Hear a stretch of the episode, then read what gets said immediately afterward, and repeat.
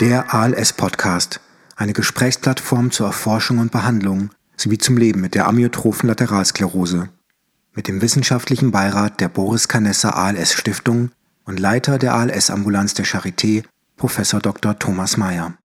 Willkommen im ALS-Podcast. Heute im Gespräch mit Dr. André Meyer, Neurologe, klinischer Forscher und ALS-Experte am ALS-Zentrum der Charité. Dr. Meyer beschäftigt sich schon seit mehreren Jahren mit dem Thema der robotischen Assistenzsysteme.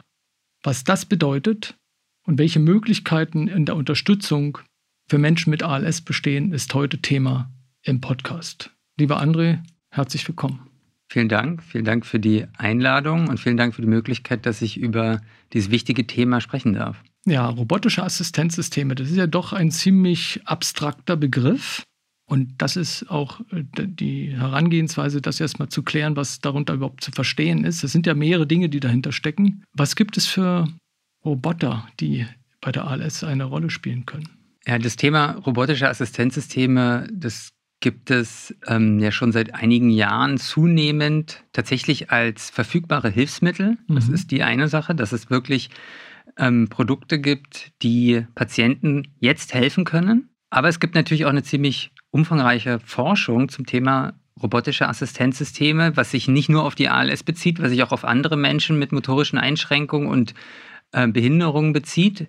Ähm, aber bei der ALS gibt es im Wesentlichen drei verschiedene Systeme, die wir unterscheiden. Einmal Systeme, die bei der Nahrungsaufnahme unterstützen. Das ist der sogenannte Mahlzeitenroboter. Mhm.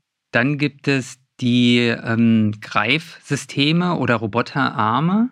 Mhm. Das sind im Prinzip Systeme, die Menschen unterstützen, die Schwierigkeiten haben, selber etwas zu greifen. Ja. Und dann gibt es Armunterstützungssysteme. Okay, und die drei Möglichkeiten, die wir mal, mal so hintereinander jetzt durchgehen. Mhm.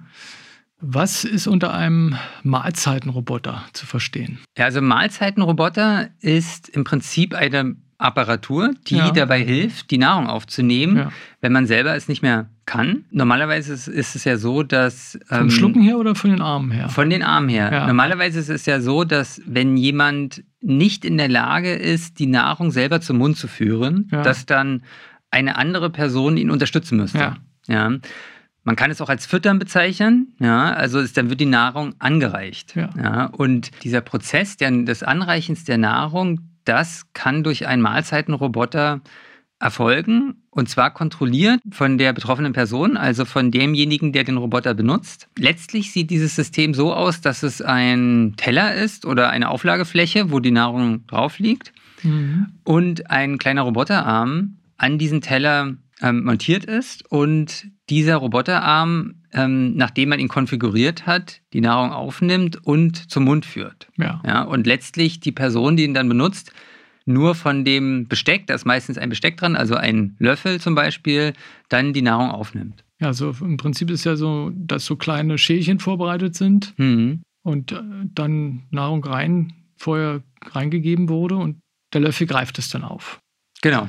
Es gibt so verschiedene Systeme, aber das System, was am meisten im Umlauf ist und was sich doch am meisten bewährt hat, da gibt es eben diese vier Schälchen, mhm. sodass man gleichzeitig vier verschiedene ja, Nahrungsbestandteile anbieten kann. Das ist ja wie bei einer, einer ganz normalen Mahlzeit. Ja, ja. Und ähm, dann kann eben durch, dadurch, dass derjenige, der das System dann kontrolliert, die Nahrung entsprechend aus den Schälchen aufgenommen werden und ähm, angereicht werden. Wie groß ist das Gerät ungefähr? Wie kann man sich das vorstellen? Ich habe ja schon gesagt, dass es ähm, ungefähr, also dass es einen Teller hat, eine mhm. Auflagefläche. Es ist ungefähr so groß wie ein Teller.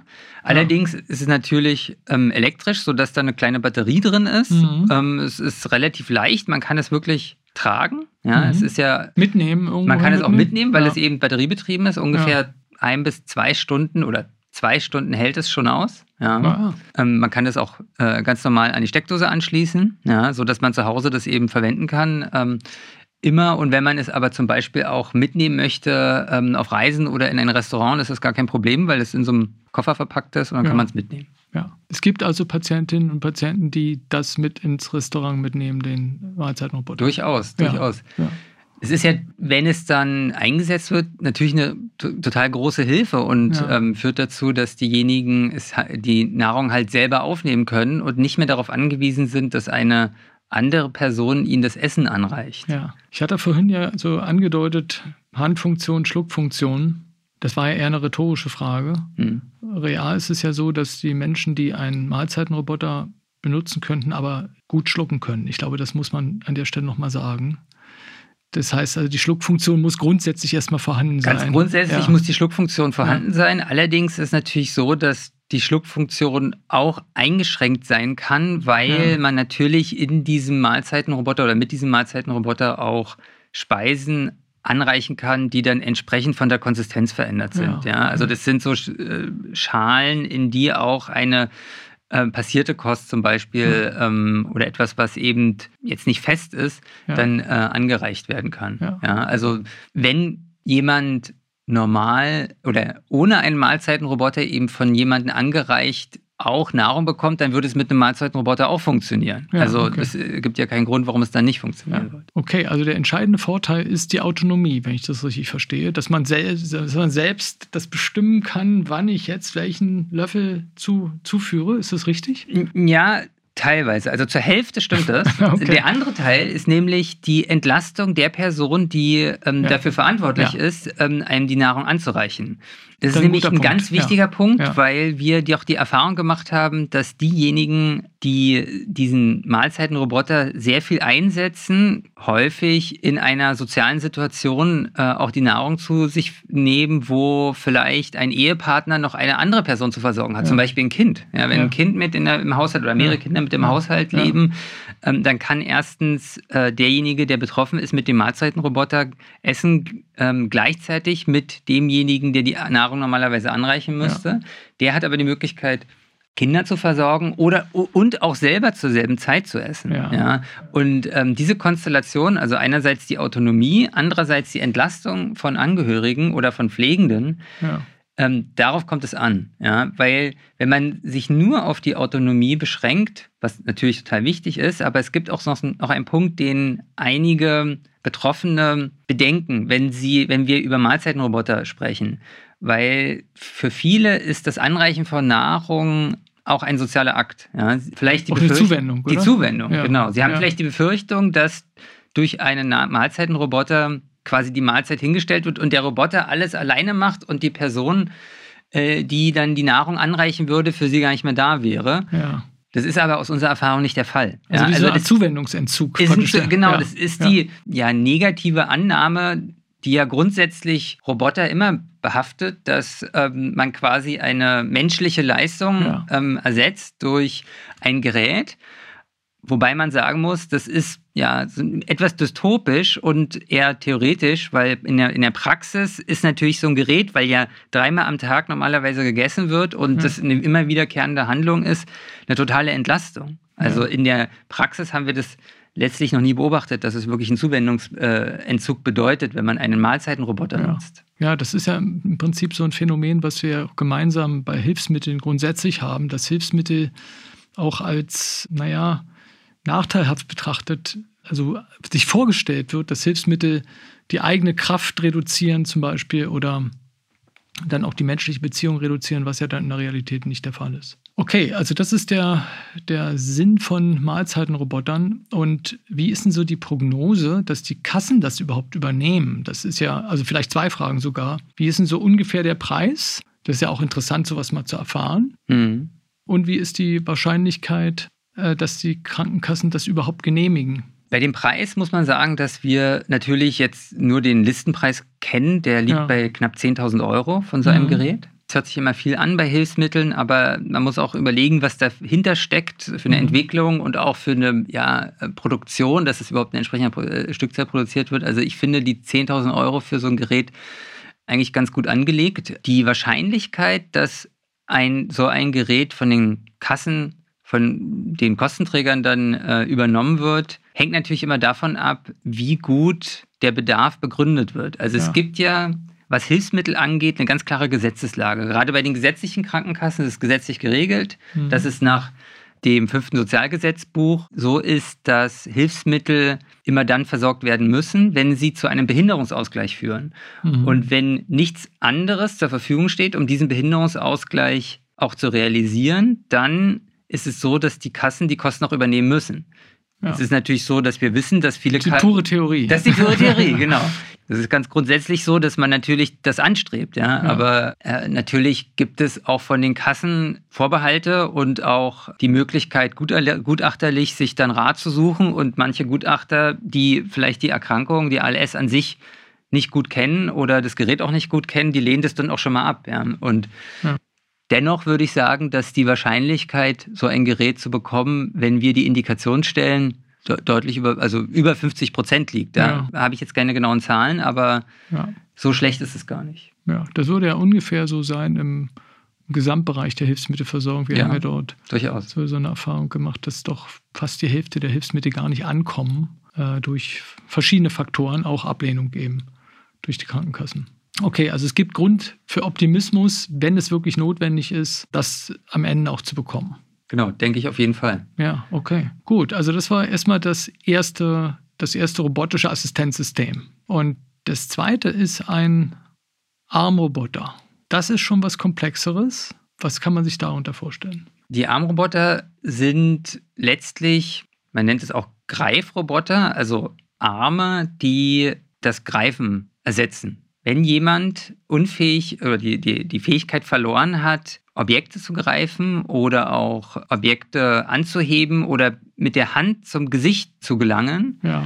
dann kann man auch wieder nach der Gesetzeslage diesen, diese Behinderung ausgleichen mit einem Roboterarm, der in der Lage ist, im Prinzip das Greifen zu ersetzen. Ja, sieht ja im Prinzip auch Arm, zumindest so aus wie ein Arm, so etwa von der Größe, genau, so es, ungefähr. Es ist von der, von der Biomechanik her wie ja, ein Arm. Ja. Es hat ja auch die entsprechenden Gelenke, hat auch ja. eine Hand, hat auch in der Hand drei Finger. Also es gibt unterschiedliche Systeme. Zwei der Systeme, die auf dem Markt sind, haben drei Finger. Ein System hat zwei, zwei Finger.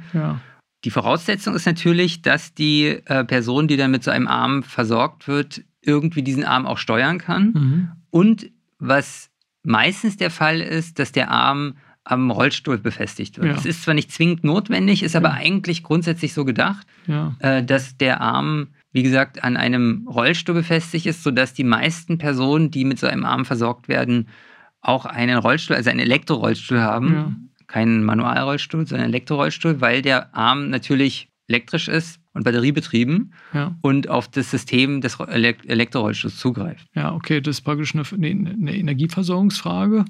Aber damit ist ja auch eine gewisse Flexibilität verbunden, weil der Raum oder die, die, die Position des Arms sich damit auch verbessern oder verändern lässt.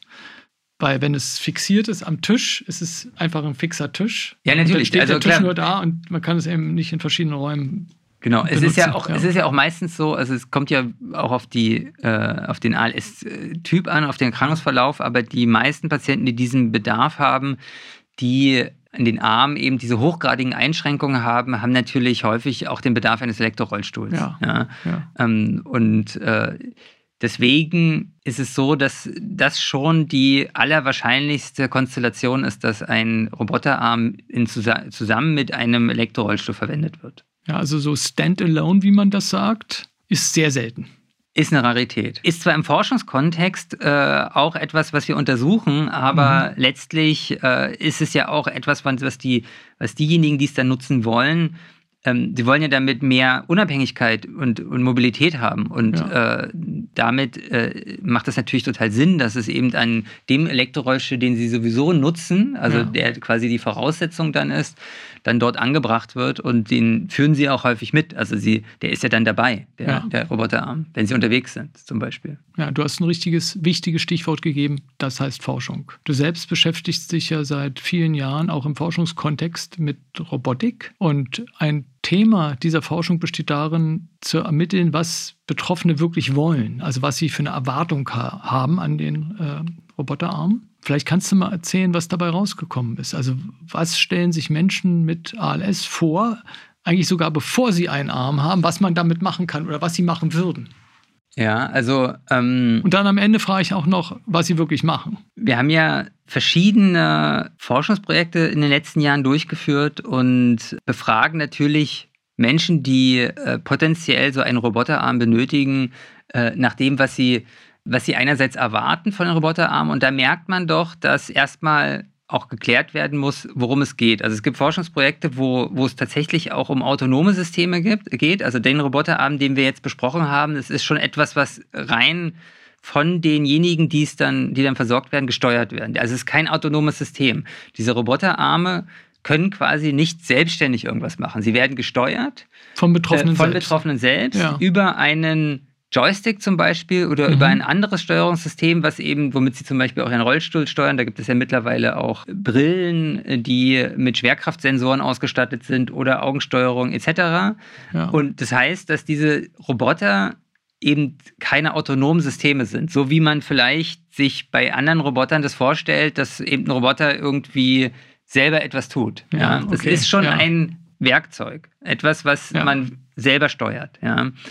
Und ähm, das ist die Voraussetzung zu verstehen, was der Unterschied ist zwischen dem, was es jetzt gibt und dem, was man sich vielleicht von einem Roboter auch erhoffen würde für die Zukunft, dass okay. man nämlich einem, einem Roboter sa sagt oder mitteilt, mach das und das und dann kann er das autonom. Und das ja. ist im Moment überhaupt nicht der Fall. Das ist im Moment nicht der Fall. Das ist eher ein Ziel, was wir so kurz- und mittelfristig verfolgen. Ja, also eher mittelfristig, äh, dass Roboter, das sind ja dann vielleicht auch schon so ein paar Roboter bekannt, äh, vielleicht hat man es auch schon mal gesehen, so, so eine Art Service-Roboter, die eben mhm. auch rumfahren können, die bestimmte Dinge bringen oder holen und mhm. die auch vielleicht sogar interagieren können, also eine soziale Komponente haben, vielleicht ja. sogar auch ein Gesicht haben oder so. Das mhm. ist aber, darüber reden wir aber nicht. Es geht jetzt ja. tatsächlich um ein Roboterarm. Aber es ist trotzdem sehr interessant. Also trotzdem sehr interessant und auch Teil unseres, ja. unserer Forschung, äh, ja. weil das etwas ist, was doch in gewisser Weise noch mehr Abhängig äh, Unabhängigkeit bedeuten würde ja. für viele, die den Bedarf der Unterstützung durch robotische Systeme haben. Mhm. Mhm. Das ist schon so, dass, dass auch die robotischen Systeme, die jetzt versorgt werden, letztlich natürlich immer nur so gut sind wie diejenigen, die sie auch nutzen. Also, und steuern können. Und steuern können, ja, genau. Ja, ja, okay. Also das fordert schon auch die Beschäftigung mit dem System. Es ist vielleicht ein bisschen Übung dabei, man muss es ein bisschen lernen. Aber letztlich, wenn man es dann kann, ist es schon etwas, was viel Unabhängigkeit bedeutet. Aber es ist eben nicht so, dass man dem Roboterarm sagt, greife bitte nach dem Glas Wasser, was auf dem Tisch steht, mhm. weil das kann er nicht. Man muss den halt steuern. Ja? Okay. Sodass, wenn wir danach fragen, was die diejenigen, also was die, die Probanden dann in den, in den Studien auch damit tun würden, dann muss man eben diese Voraussetzungen erstmal definieren und dann sieht man schon, dass die von vornherein diejenigen, also die Patienten dann äh, schon den Roboterarm für ganz alltägliche Sachen nutzen würden. Also ja. für zum Beispiel Gläser greifen, also zum Trinken ja, ja. oder auch zum Türen aufmachen, zum Knöpfe drücken, sowas. Also ganz alltägliche Dinge. Vielleicht jetzt ja. nicht sowas wie einkaufen gehen, äh, wenn man jetzt sich überlegt, dass man irgendwie Ins Regal greifen, Regal oder, so. greifen ja. oder so. Das, ja. Dafür ist der Roboterarm, der, der greift ja so ungefähr ein, anderthalb Meter knapp. Dafür ist er jetzt vielleicht auch gar nicht gedacht. Aber das ist schon etwas, was die Patienten relativ realistisch einschätzen können, okay. was so ein Roboterarm kann zum also, jetzigen Zeitpunkt. Also einfachste, alltagsrelevante Tätigkeiten eher in der Wohnung. Genau, eher in der Wohnung und etwas, was wirklich, genau, was wirklich nicht komplex ist. Also wenn man jetzt sich zum Beispiel vorstellt, dass man ähm, Medikamente aus einem Blister, also aus einem Streifen rausdrücken ja. müsste oder irgendwie Essen zubereiten mit ja. Schneiden und so. Das ist etwas, was der Roboter nicht kann. Letztlich kann der Roboter greifen, zum Beispiel ein Smartphone oder eine Fernbedienung vom Fernseher, kann auch ja. einen Knopf drücken, einen Lichtschalter anmachen, kann auch äh, eine Tür aufmachen. Ähm, ja. Das sind ja relativ einfache Tätigkeiten, die ja. nicht, keine hohe Komplexität verlangen. Okay. Weil je komplexer eine, eine Funktion ist und eine Tätigkeit, desto komplexer ist natürlich auch die Bedienung. Ja. Und deswegen muss es schon eine einfache Tätigkeit sein. Aber das schätzen diejenigen, die wir befragt haben, ganz gut ein. Im Vorfeld. Im Vorfeld. Okay. Ja. Und, und wie sind so die Erfahrungen, was Sie dann wirklich damit machen, also außerhalb des Forschungskontexts? Die Personen haben ja eine weitestgehend realistische einschätze. Und ja. was wir gesehen haben, ähm, wir haben ja in einer Umfrage etwa 85 Patienten vornherein befragt und mhm. dann nach der Versorgung ungefähr 16 Patienten ja, wurden halt nicht alle Patienten versorgt. Ähm, und wir hatten dann eben 16 Patienten befragen können, die dann auch versorgt wurden. Also 85 wurden befragt, von denen man noch nicht wusste, ob sie das Hilfsmittel wirklich bekommen? Genau, das war ganz am Anfang, also bei der Indikationsstellung. Als in einer Ambulanz, in einer Spezialambulanz letztlich äh, die Indikation für die Versorgung äh, für so einen Roboterarm gestellt wurde. Also Indikation muss man vielleicht nochmal übersetzen, was es bedeutet. Indikation bedeutet, dass ein Arzt oder eine Ärztin die Entscheidung trifft, dass das jetzt ein sinnvolles Hilfsmittel ist und die Patientin oder der Patient damit einverstanden ist. Das nennt man dann Indikation. Das ist ja vielleicht nochmal so der Erklärung des Fachbegriffes. Und danach gibt es ja einen ganz, ganz umfangreichen Prozess, bis es überhaupt zu einer Versorgung eines äh, Hilfsmittels kommt. Ja, also ja. Äh, auch wenn darüber gesprochen wird und letztlich festgelegt wird, dass es ein sinnvolles Hilfsmittel ist, muss ja dann erstmal eine Erprobung erfolgen, dann kann es sein, dass auch vielleicht bestimmte Voraussetzungen nicht gegeben sind. Ich habe ja schon von dem Elektrorollstuhl geredet ja. oder so, dass man nicht davon ausgehen kann, dass 100 Prozent derjenigen, die eine Indikation erhalten, auch ja. versorgt werden, ja. ja. sondern wir be bewegen uns da in einem deutlich geringeren äh, Bereich. Es liegt aber nicht nur daran, dass die Kassen es nicht übernehmen, es liegt auch einfach daran, äh, dass es vielleicht dann doch gar nicht so geeignet ist. Ja? ja. Manchmal ist es auch so, dass natürlich diese Versorgung eine gewisse Zeit in Anspruch nimmt. Und es ist manchmal auch so, dass die Patienten dann äh, vielleicht doch den Bedarf gar nicht mehr haben. Ja, wenn, dies, ja. wenn es dann doch ein halbes Jahr in Anspruch nimmt aufgrund von gutachterlichen Tät Tätigkeiten. Ja. okay, also die Indikation wird gestellt und dann vergeht Zeit und die Erkrankung wird auch progredient sein. Die schreitet auch voran. Schreitet voran und dass dann der Bedarf gar nicht mehr realisierbar ist. Genau, ja. weil die Fähigkeit vielleicht diesen Roboterarm zu steuern dann in der Form nicht vorhanden ist. Ja? ja. Das ist etwas, oder weil, weil die Person, die ihn eigentlich äh, doch auch für sich gesehen hat, dann vielleicht ihn auch nicht mehr in Anspruch nehmen möchte. Das kann ja auch sein, dass nach einem halben Jahr derjenige ja. sagt, also das ist jetzt gar nicht mein, meine Priorität. Also du hattest ja erwähnt, in einer Studie wurde die Erwartung erfasst, also was sich Menschen vorstellen, wenn sie dann zukünftig den ähm, Armroboter bekommen. Und wie ist, wie ist die Erfahrung jetzt in der, in der Wirklichkeit? Also vorher wurden 85 Patienten untersucht und 16 haben den Roboterarm bekommen. Und wofür konkret haben die 16 den benutzt, den Arm? Ich hatte ja vorhin schon gesagt, dass diejenigen, ähm die vorab gefragt wurden, eine relativ klare Vorstellung hatten, wofür sie ihn benutzen können, ähm, nämlich für doch ähm, einfache Greiffunktionen, ja, also zum Beispiel ein Glas greifen. Und letztlich haben wir gesehen, dass äh, genau das sich dann auch abbildete äh, bei den Patienten, die den Roboterarm auch versorgt bekommen haben, dass sie den Roboterarm genau für die Dinge auch benutzen, für die sie es auch dachten. Was aber wiederum das Spannendste dabei war, äh, dass sie auch wirklich den Roboterarm eingesetzt haben. Ja. ja. weil der Roboterarm ja ein Gerät ist, wofür doch manchmal in der, im Versorgungsprozess relativ viel Aufwand betrieben wird. Es ist ein teures Hilfsmittel ja. und ähm, die Befürchtung ist ja bei Hilfsmitteln manchmal, dass man die Hilfsmittel im Nachgang gar nicht benutzt, was auch bei manchen Hilfsmitteln durchaus der Fall sein kann. Aber beim Roboterarm haben wir gesehen, dass wirklich 95 Prozent derjenigen, die den Roboterarm versorgt bekommen haben, ihn auch nutzen, ja. auch für die Sachen nutzen, für die er gedacht war. Mhm. Also das Greifen von Objekten zum Beispiel, Türklinken etc. Und dass sie auch davon überzeugt sind, dass der Roboterarm ihre Unabhängigkeit unterstützt. Ja? Also dass sie nicht bereuen, dass sie den Weg gegangen sind, den Roboterarm versorgen zu lassen und dass sie das durchaus auch anderen empfehlen würden, die ähm, von der gleichen Erkrankung betroffen sind. Wir hatten ja vorhin beim Mahlzeitenroboter von den Angehörigen gesprochen. Und wie ist es beim Armroboter oder bei dem Greifroboter? Hm. Gibt es da auch eine, eine Betrachtung der Angehörigen? Ist das mit erforscht worden in der Studie oder war das noch kein Thema? Also da könnte ich mir auch vorstellen, dass es so eine Art äh, Rolle gibt der Angehörigen, die sagen, naja, ich unterstütze dich doch, ich greife dir selber zu und so weiter. Du brauchst das Ding nicht. Äh, gibt's, ist, war es untersucht? Das haben wir nicht systematisch untersucht. Mhm. Ja, das ist aber natürlich total wichtig. Ja. Und das ist auch etwas, wo wir natürlich eine gewisse Ahnung haben, weil wir eine klinische Erfahrung haben.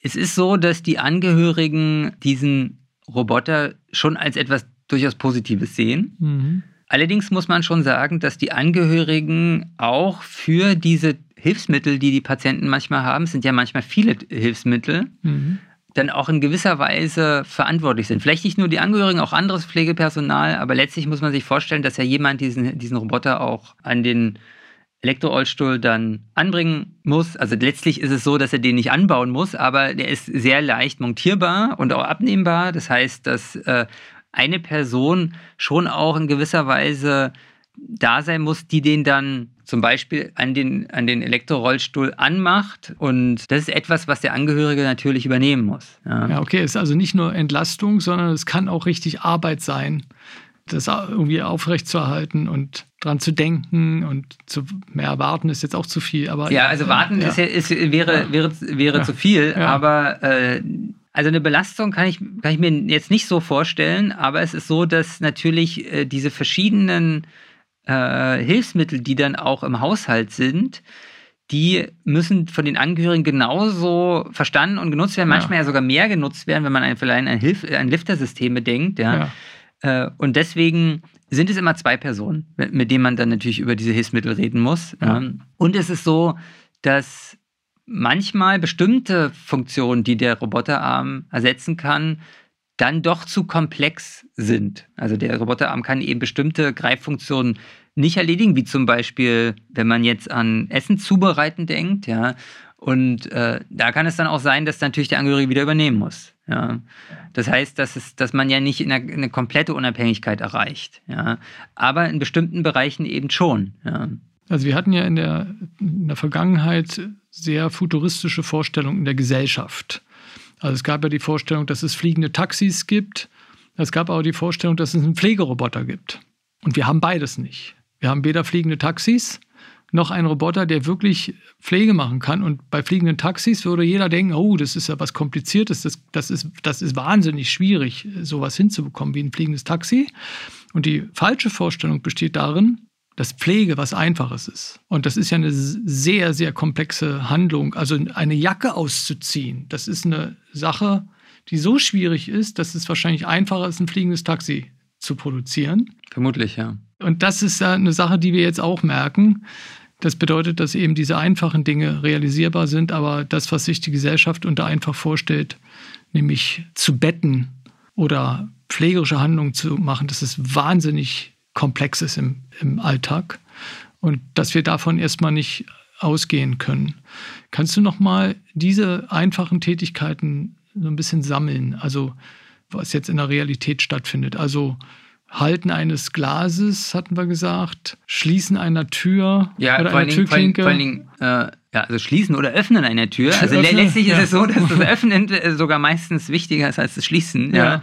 Weil ja Personen, die äh, die Tür nicht öffnen können und in einem Rollstuhl sitzen, natürlich dann eingesperrt wären. Ja. Und Kratzen äh, oder sowas spielt das auch eine Rolle? Kratzen ist möglich, ist jetzt nicht das Erste, an was man denkt. Also wir haben das natürlich auch mit untersucht. Äh, ja. Das ist dann äh, schon auch äh, für bestimmte Gruppen auch relevant, aber das ist etwas, was wiederum auch eine relativ komplexe Handlung ist, das Kratzen. Aha, ja, also weil der Roboter, und das hattest du gerade angesprochen, dass was unrealistisch ist, auch in der näheren Zukunft, dass man ein Gerät hat, was alles kann. Ja, also ein Pflegeroboter, das ist ja dieser Begriff Pflegeroboter, ist ja sowieso schon etwas irreführend. Äh, es wird halt Systeme geben und die gibt es ja jetzt auch schon, ähm, die ähm, so langsam in unseren Alltag eindringen und bestimmte Funktionen übernehmen. Ja, und da wird das Pflege. Gerät in der Pflege. In der Pflege, also ja jetzt auch in der Gesellschaft. Ja, mhm. also ich glaube, dass der Pflegeroboter genau, also jetzt nicht der erste Roboter sein wird, der in unserer Gesellschaft direkt ankommt, sondern es wird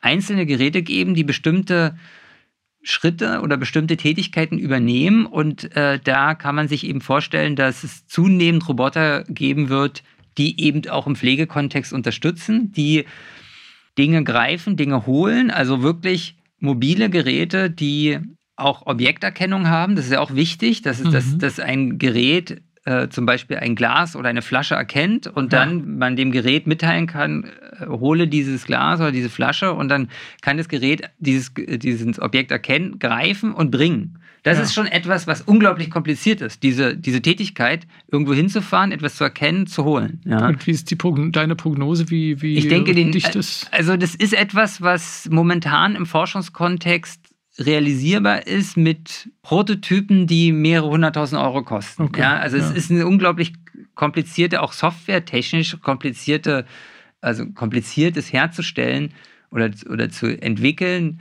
dass ein Gerät Objekte erkennt und dann sicher irgendwo hinbringt und abstellt oder übergibt. Ja. ja. Es geht ja auch immer um Sicherheit. Bei Robotik geht es immer um Sicherheit. Die Systeme, die wir jetzt haben, die sind sehr sicher, können aber auch nicht viel. Wenn sie sehr, sehr viel können sollen, dann muss man gucken, dass sie auch sicher bleiben. Ja, okay. Und das sind auch so Themen, die natürlich ähm, mit bearbeitet werden müssen im ja. Forschungskontext. Es wird zunehmend Systeme geben, die eben bestimmte Dinge über, übernehmen und man wird sie vielleicht gar nicht so sehr als Roboter erkennen. Ja, also das, der Begriff Robotik impliziert ja manchmal auch, dass es irgendwie so humanoide Maschinen sind, die aussehen wie Menschen und mhm. interagieren und das sind dann wiederum andere, also andere robotische Systeme, aber äh, das ist etwas, diese Service-Roboter oder diese, diese Roboter, die dann aussehen wie Menschen und dann quasi eine Pflege, Pflegekraft irgendwie unterstützen, unterstützen oder ersetzen sollen. Das ist etwas, was also momentan sehr, sehr futuristisch ist und eigentlich unrealistisch okay. und auch ja. gar nicht unbedingt gewollt. Es geht ja darum, bestimmte belastende Situationen oder belastende Arbeitsschritte auch durch eine Maschine machen zu lassen. Das ist ja etwas, was wir in unserem Alltag überall kennen. Ja. ja. Okay, also die Armroboter, die jetzt existieren, wie hoch ist da wiederum die Wahrscheinlichkeit, dass es von der Krankenkasse übernommen wird? Also ich hatte es bei Mahlzeitenroboter schon gefragt, 50 Prozent ungefähr, 50 Prozent ungefähr. Mhm. Wie hoch ist das ähm, beim, bei dem anderen System? Ich würde das bei dem Armroboter oder Greifroboter, je nachdem, wie der Bedarf ist, in einem ähnlichen Rahmen einschätzen, weil es letztlich ja. tatsächlich nicht unbedingt abhängig ist bei Hilfsmitteln davon, wie teuer ein Hilfsmittel ist. Ja.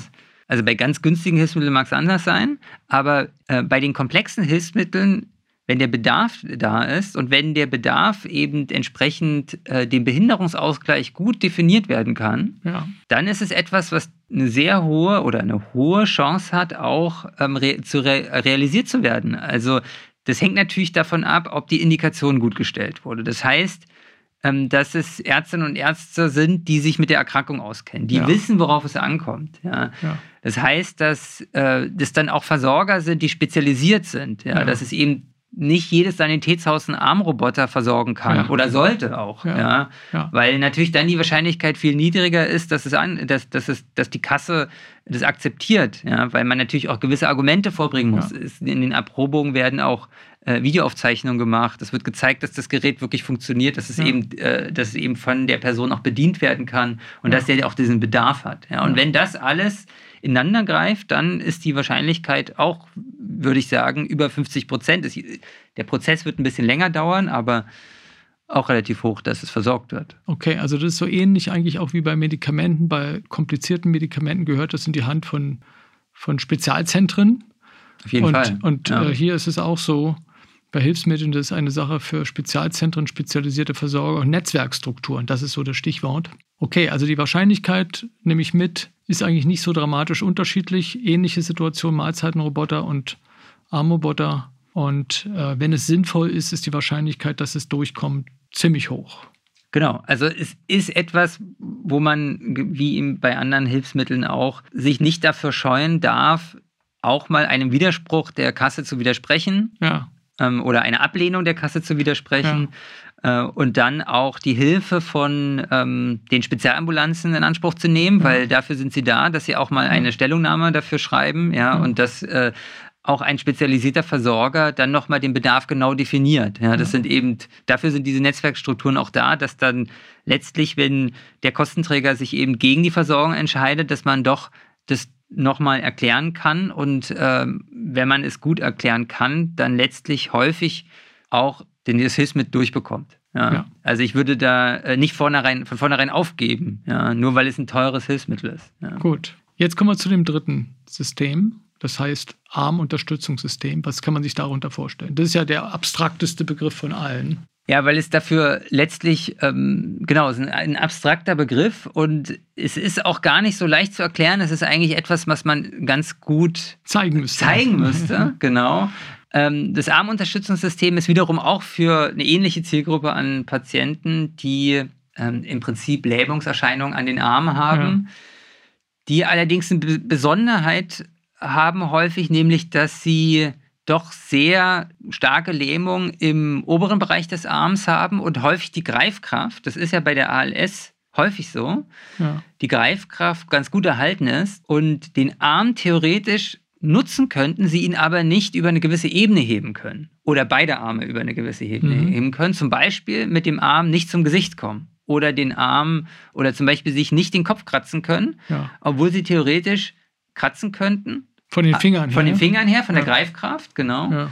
Ähm, aber die Hand eben nicht auf den Kopf gelegt werden kann, zum Beispiel. Ja. ja. Und das sehen wir natürlich auch bei äh, Menschen, die äh, eben selber das Essen nicht zum Mund führen können, dass diejenigen dann zum Beispiel, um das Essen aufzunehmen, sich ganz weit nach vorne beugen und mhm. teilweise tatsächlich mit dem Mund das Essen vom, vom Teller aufnehmen, weil sie den Arm nicht hochheben können, weil eben im Oberarmbereich diese Lähmung so hoch ist. Ja. ja. Und dafür gibt es diese Armunterstützungssysteme. Ja, an der Stelle, du hast ja die, die Greiffunktion der Finger benannt. Das ist ja auch eine wichtige Besonderheit bei der ALS, dass die Greiffunktion der Finger lange erhalten bleiben können, im Gegensatz zur Streckung. Es kann also sein, dass das Heben des Armes insgesamt nicht mehr möglich ist, aber die, das Greifen der Finger durchaus möglich ist. Und an der Stelle funktioniert dieses, ich will es jetzt mal einfach als Hubsystem bezeichnen. Genau. Oder ja. das ist ja praktisch wie so eine Art Armauflage, Schale, mhm. die, die praktisch einen Elektromotor hoch, hochhebt und runterfährt. Das ist wie so eine Art genau. Hubsystem für, für, die, für den Arm. Ja. Also der Elektromotor, der da drin ist, der ist ja dafür da, eine gewisse Vorspannung zu erzeugen. Also mhm. der Arm wird nicht elektrisch gehoben, ja. sondern es ist schon ein mechanisches Gerät. Ja. ja. Es waren, gab auch frühere Systeme, die noch mechanischer waren. Heute ist es so, dass man diese Vorspannung einstellen kann, ganz ja. fein justieren, sodass man den, das Eigengewicht des Arms ausschaltet. Ja. Und der Arm letztlich wie in einer Schwerelosigkeit auf eine gewisse Ebene gehoben werden kann und dort von einer Minimalkraft, die man ja meistens noch hat, nur die ja. eben nicht reicht, um den, das Eigengewicht des Arms zu überwinden, dann äh, der Arm in dieser Ebene be bewegt werden kann und letztlich die Patienten häufig sehr überrascht sind, was dann wieder alles geht. Ja, also, eigentlich ist es wie im Wasser. Es gibt genau. ja auch ein Produkt, was so heißt, so an, angedeutet, iFloat. Genau. Wir wollen ja jetzt hier keine Produktnamen nennen, aber im Prinzip an der Stelle lohnt sich doch mal die Benennung eines Produktes, nur deshalb. Das ist im Prinzip wie so ein Schweben im Wasser und im Wasser ist es ja auch ein bisschen leichter, aber man muss trotzdem sich selbst noch bewegen. So ist Wobei man sagen muss, dass grundsätzlich die Armunterstützungssysteme äh, so ähm, ausgereift sind technisch, dass es mehr ist als im Wasser. Also, ja, dass es ja. besser ist als im Wasser. Ja. Dass der Arm äh, besser verwendet werden könnte, als wenn man im Wasser wäre. Okay, also, das, das ist wirklich ein, ein, ein Unterschied und letztlich äh, wirklich das sehr überraschend ist, wie, äh, wie viel Funktionen so ein System zurückgibt. Ja. Also man kann es, klar, das ist der Unterschied zum Wasser, den Arm auch durchaus über über genau. den eigenen Kopf heben. Man kann den Arm über den Kopf heben und ja. man kann auch lange dann, äh, weil man hat ja auch gar keinen Widerstand, also im Wasser hat man ja durch Bewegung alleine den Widerstand, man kann den Arm auch lange ver verwenden. Ja. Man kann dann zum Beispiel, weil man dieses Gerät, ist vielleicht auch der Unterschied zu den robotischen Systemen oder zu dem robotischen System, was wir vorhin besprochen haben, das Gerät wird tatsächlich an einem Tisch befestigt. Ja, es ist ein relativ kleines System. Ja. Es ist mobil, also man kann es abnehmen, man kann es mitnehmen und man kann es auch an verschiedenen Tischen befestigen. Ja. Man kann es zum Beispiel an einem Tisch, wo man isst, be befestigen, wo man arbeitet, damit man auch eine Tastatur erreichen kann. Und man kann es aber auch an einem Waschtisch befestigen, um zum mhm. Beispiel die Haare zu kämmen oder die Zähne zu putzen ja. oder andere Sachen zu machen. Also es ist etwas, was man zwar dann irgendwo anbringen muss, aber dann in dieser Position unglaublich viele Freiheiten hat. Also Mahlzeitenroboter ist Anführungszeichen standalone, alleinstehend und der, das Armunterstützungssystem auch standalone, ohne Rollstuhl. Genau, ohne ja, Rollstuhl. Guter, wichtiger genau. Punkt. Ja. Was sind die Hauptfunktionen, die realisiert werden in der Realität? Also mit, mit dem Armunterstützungssystem? Das Besondere an dem Armunterstützungssystem ist, dass es letztlich unglaublich viele Möglichkeiten in sich trägt. Ja. ja. Also wenn jemand diese Greiffunktion hat und diesen Armunterstützungssystem nutzt, kann nahezu alles das, was in der dann sitzenden Position gemacht wird, auch äh, durchgeführt werden. Also Essen, Trinken, Arbeiten. Das ist zwar etwas, was. Arbeiten jetzt mit Tastatur? Tastatur, also ja. genau, also Arbeiten ja. an einer Tastatur äh, mit einer Maus. Ja.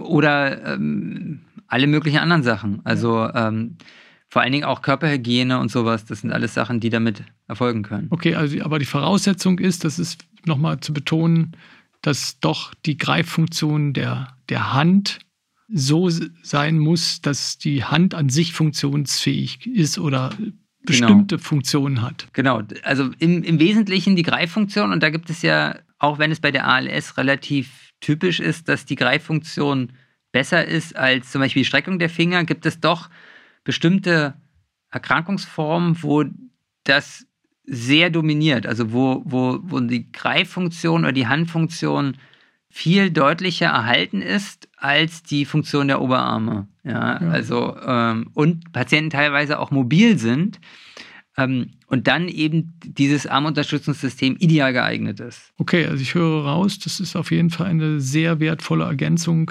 an Möglichkeiten, Unterstützung zu leisten, weil der Armroboter ist schon sehr, sehr bekannt mittlerweile.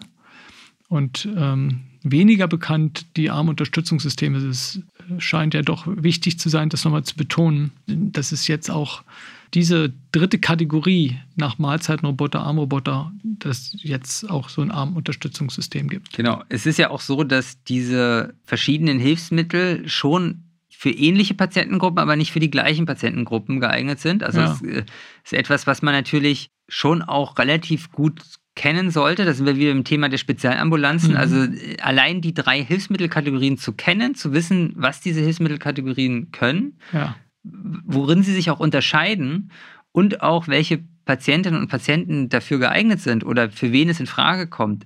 Alleine das ist eine gewisse Herausforderung, beziehungsweise ist etwas, was natürlich durch eine gewisse Erfahrung in den Spezialambulanzen schon auch äh, vorhanden ist, also diese, diese Erfahrung, aber es ist so, dass die bestimmte Personen natürlich auch Präferenzen haben, je nachdem, ob auch ein Elektrorollstuhl vorhanden ist, etc. Ja. Also das, deswegen ist es gut, dass diese Systeme vorhanden sind, diese Kategorien. Die denken natürlich noch lange nicht alle äh, Bedarfe ab, das ja. ist klar. Na, es gibt ja viel, viel mehr Bedarfe. Es gibt ja viele Patientinnen und Patienten, die auch so das Thema gibt es leider noch nicht, aber ich sag's mal, das Thema Exoskelette ansprechen. Ja, mhm. ja, also Menschen, die in Rollstühlen unterwegs sind, die eben die Vorstellung haben, durch ein System, was ihm beim Laufen hilft, äh, wieder laufen zu können. Oder ja. auch Exoskelette für die Arme, mhm. wo man eben ähm, irgendein Gerät hat, was eben die Armfunktion ersetzt direkt am Arm oder ja. unterstützt. Das sind Sachen, die sind aktuell in, auf einem ähnlichen Forschungsstand wie ähm, Pflegeroboter, würde ich sagen. Also mhm, durchaus mhm. realistisch. Es gibt durchaus Forschungsprojekte, die sich damit beschäftigen. Aber wir sind noch einige Jahre davon entfernt, ja, dass, dass das wirklich in der Realität ankommt. Ja.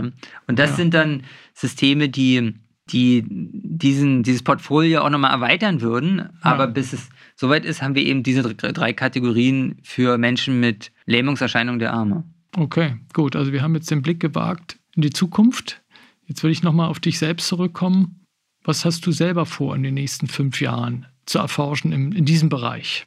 Du bist ja in verschiedenen Ebenen unterwegs und äh, die Technologie ist jetzt ein Teil. Es gibt ja noch Digitalisierungsthemen, die dich interessieren, verschiedene andere Sachen. Aber was sind so die, die Pläne ähm, in diesem Bereich in den nächsten Monaten und Jahren? Wir wollen auf jeden Fall dieses Thema ähm, Robotik, robotische Assistenzsysteme weiter verfolgen, ja. Ja, weil wir schon auch glauben, dass ALS-Patienten, Menschen mit ALS auch in der Zukunft den Bedarf haben werden. Ja, auch ja. wenn es natürlich auch viel darum geht, effektivere Therapien zu finden, aber es geht auch darum, Hilfsmittel zu finden, die oder Hilfsmittel zu entwickeln und auch zu nutzen, die Autonomie und Unabhängigkeit für Menschen darstellen, ja. ja die wirklich einen Unterschied machen.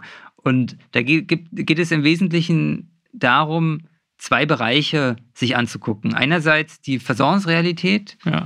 Ähm, das heißt, dass wir wissen wollen, wie die jetzigen Systeme eingesetzt werden, welche Bedarfe existieren, wo Patienten sich vorstellen können, robotische Systeme zu nutzen und wo vielleicht auch die Limitationen solcher robotischen Systeme okay, sind. Ja. Ja.